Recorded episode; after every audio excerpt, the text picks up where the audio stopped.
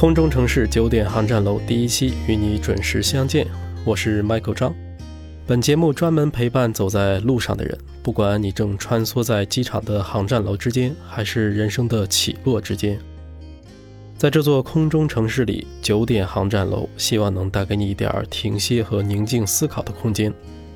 走在路上的人，要么是奔波于理想，或是正折腾于生活，又或是你正在新的旅途中。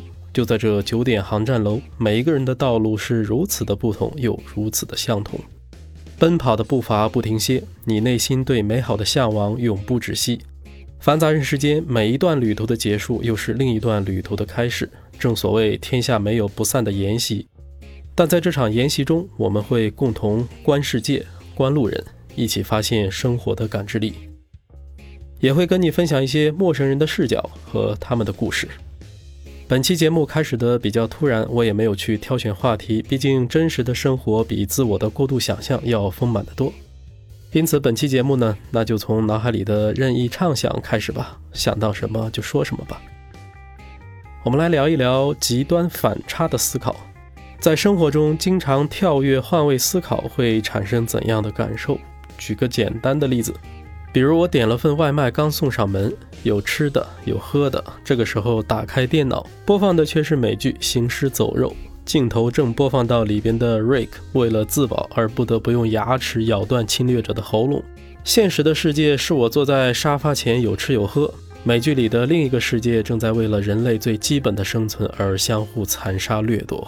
更深刻的是，如果想象此刻凝神飞出我所在的房间，跨越数千公里，可能另一个国家的人在现实里所遭受的其惨烈程度，并不比美剧里边要弱。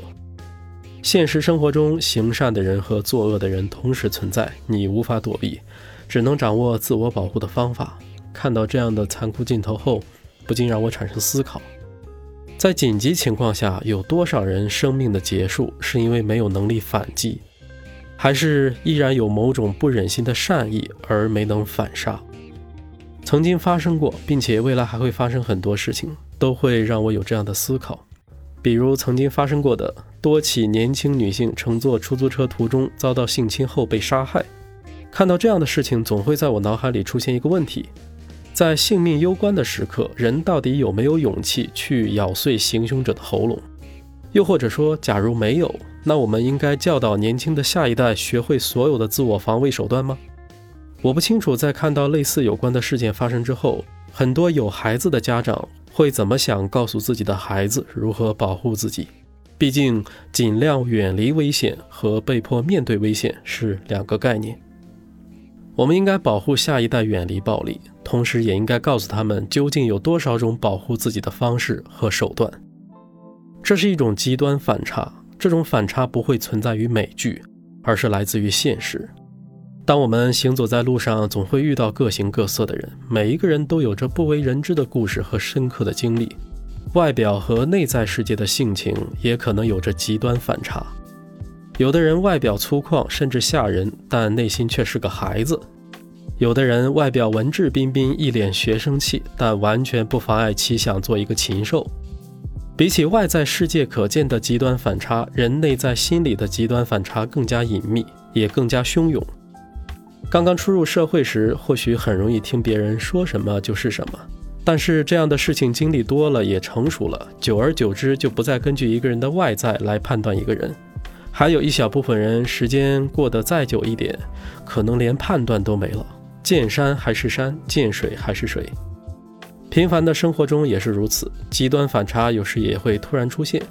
少年一开口就是四十岁成熟男士的声音，看着像御姐，一开口却秒变萝莉音。正当你思索旁边陌生气质女强人的风采时，对方打了个电话，张口就是你好坏。你在餐厅吃剩下的薯条，在你转身之后就可能被饥饿的流浪汉拿走。极端反差的特征是容易遭到人的忽视，只看到自己想看的。就像在吃饱饭的时候很少想到饿肚子的人，和平时期很难想象战争的残酷。可是生活却总是在你毫无准备的时候给你迎头一击，认为最糟糕的时候可能会有惊喜出现，或是一个梦寐以求的目标实现了，又或是遇见一个有趣的灵魂。而当你自以为安稳的时候，各种意外却随时会出现。健康、金钱、关系这三个，无论哪个危机出现，你的日子一定突然不太好过。极端反差的存在，就像意外的存在一样，是随机的，某种程度上也是公平的。这个时候，或许经常换位思考，就是生活最好的良药吧。我说的不是浅显的换位思考，而是深入的、充满感恩的。那些发生在陌生人身上深刻的经历和故事，凡被你遇见的，都值得你深入思考和感知。这里是空中城市九点航站楼，就先聊到这里，我们稍后见。祝你旅途愉快。空中城市官方网站 city in the sky 点 cn 公众号朱会飞了，你还可以在喜马拉雅 FM、蜻蜓 FM、网易云音乐等有声平台关注我们。感谢你的收听。